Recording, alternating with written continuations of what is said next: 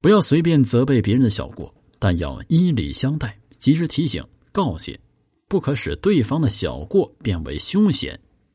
九三说：“佛过防之，纵祸枪之凶。”啊，意思是说，说这个不要过分的指责，但是要制止他的错误发展。假若听任放纵，反而是害了他，必遭凶险。大家一定注意啊！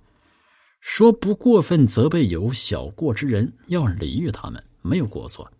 但如果这种小过会发展成危险了，就必须立刻加以警告或者告诫，而且无需问往后的吉凶。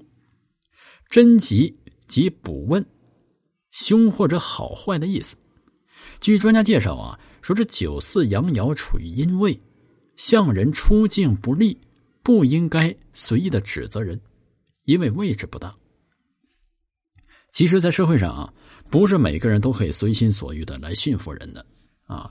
前进发现有危险，要加以告诫，这是善意，而对方会理解的，因为过分行为不可长久，也不应该长久。在六五爻中呢。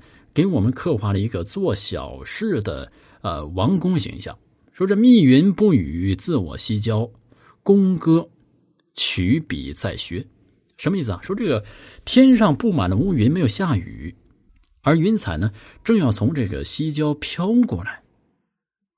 王公用绳机的小弓箭猎取在穴中的小兽，他不在意什么，正合可做小事的要求。